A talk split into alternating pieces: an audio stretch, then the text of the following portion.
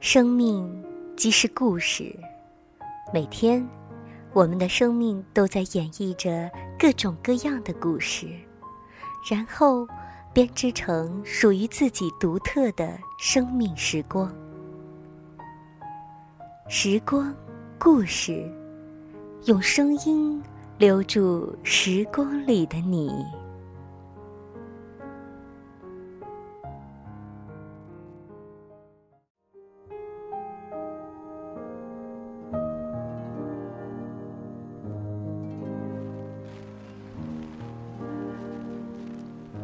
亲爱的朋友，大家好！感谢你此时此刻的陪伴，与我在声音的世界里相遇。这里是讲述生命故事的节目《时光故事》，我是秋霞。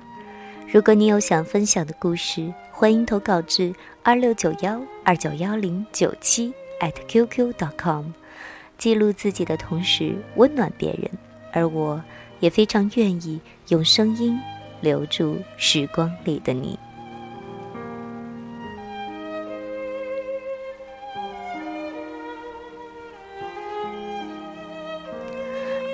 按照上周的约定，今天在节目当中，我们继续来分享张爱玲的文字。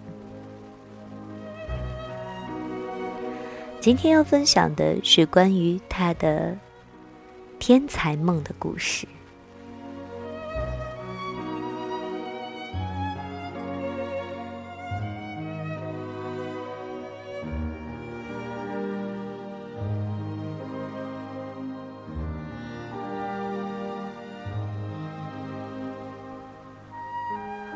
我是一个古怪的女孩，从小被目为天才，除了发展我的天才外，别无生存的目标。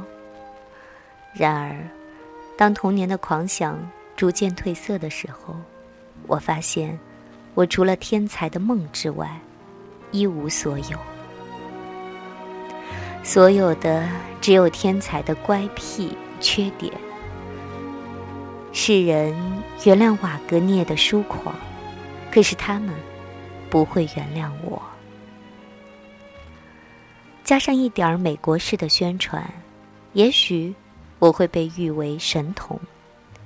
我三岁的时候能背诵唐诗，我还记得摇摇摆摆的立在一个满清遗老的藤椅前，朗饮。商女不知亡国恨，隔江犹唱后庭花。眼看着他的泪珠滚下来。七岁的时候，我写了第一部小说，一个家庭悲剧。遇到笔画复杂的字，我常常跑去问厨子怎样写。第二部小说。是关于一个失恋自杀的女郎。我母亲批评说，如果她要自杀，她绝不会从上海乘火车到西湖去自溺。可是我因为西湖失意的背景，终于固执的保存了这一点。我仅有的课外读物是《西游记》与少量的童话，但我的思想。并不为他们所束缚。八岁那年，我尝试过一篇类似乌多邦、乌托邦的小说，题名为《快乐村》。快乐村人是一好战的高原民族，因克服苗人有功，蒙中国皇帝特许，免征赋税，并与自治权，所以快乐村是一个与外界隔绝的大家庭。自耕自织，保存着部落时代的活泼文化。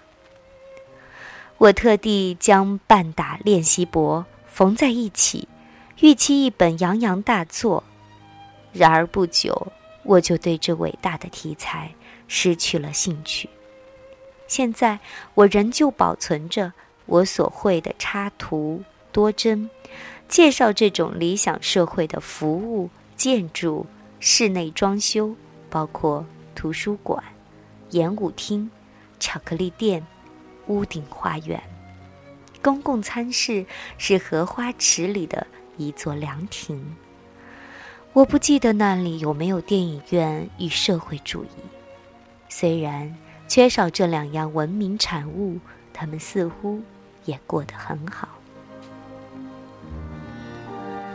九岁时，我踌躇着，不知道应当选择音乐或美术做我终生的事业。看了一张描写穷困的画家的影片后，我哭了一场，决定做一个钢琴家。在富丽堂皇的音乐厅里演奏。对于色彩、音符、字眼，我极为敏感。当我弹奏钢琴时，我想象那八个音符有不同的个性，穿戴了鲜艳的衣帽，携手舞蹈。我学写文章，暗用色彩浓厚、音域铿锵的字眼，如朱灰、黄昏。晚庙等等，因此常犯了堆砌的毛病。直到现在，我仍然爱看《聊斋志异》与俗气的巴黎时装报告，便是为了这种有吸引力的字眼。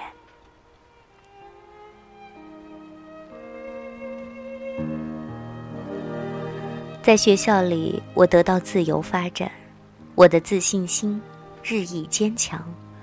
直到我十六岁时，我母亲从法国回来，将她却隔多年的女儿研究了一下。我懊悔从前小心看护你的伤寒症，他告诉我，我宁愿看你死，不愿看你活着，使你自己处处受痛苦。我发现我不会削苹果。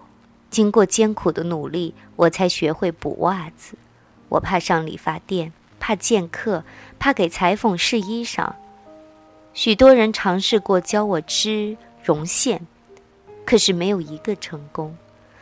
在一间房里住了两年，问我电铃在哪儿，我还茫然。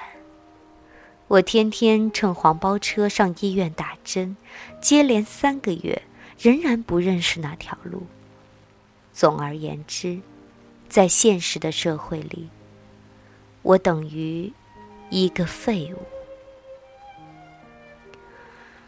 我母亲给我两年的时间学习适应环境，她教我煮饭，用肥皂粉洗衣，练习行路的姿势，看人的眼色，点灯后记得拉上窗帘，照镜子研究面部神态。如果没有幽默天才，千万别说笑话。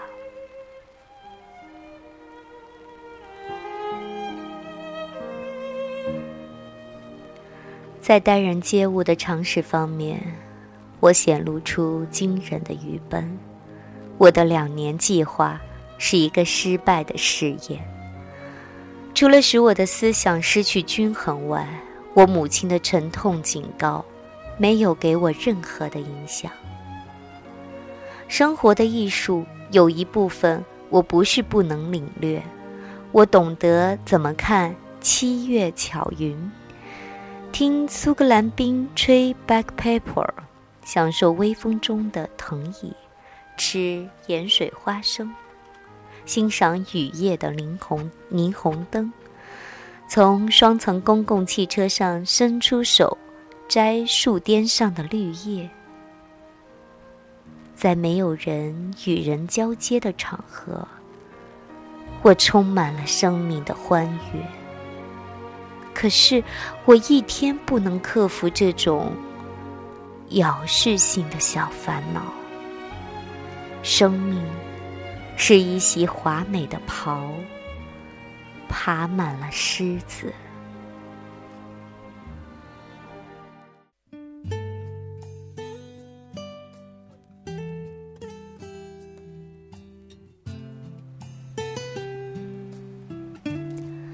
连续三期都分享了张爱玲的故事，不知道此时此刻收听节目的你是否喜欢呢？非常感谢你的陪伴，时光故事也期待听到来自你的故事。就像一张破碎的脸，如果你有想要分享的故事，欢迎投稿至二六九幺二九幺零九七 at qq.com，二六九幺二九幺零九七 at qq.com，期待你的来稿。好了，感谢您的收听，再会吧。让它淡淡的来，让它好好的去。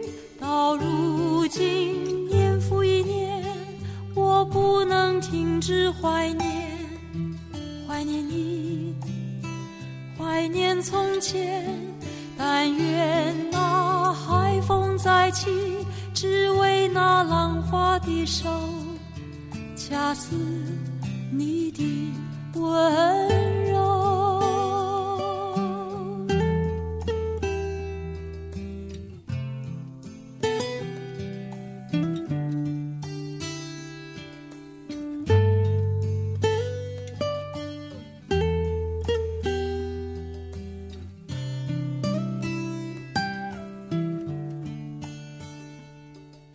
某年某月。的某一天，就像一张破碎的脸，难以开口道再见，就让一切走远。这不是件容易的事，我们却都。没有哭泣，让它淡淡的来，让它好好的去。到如今，年复一年，我不能停止怀念，怀念你，怀念从前。但愿海风再起。只为那浪花的手，恰似你的温柔。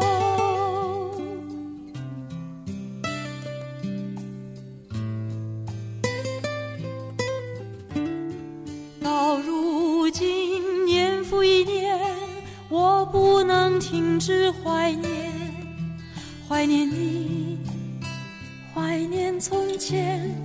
但愿那海风再起，只为那浪花的手，恰似你的吻。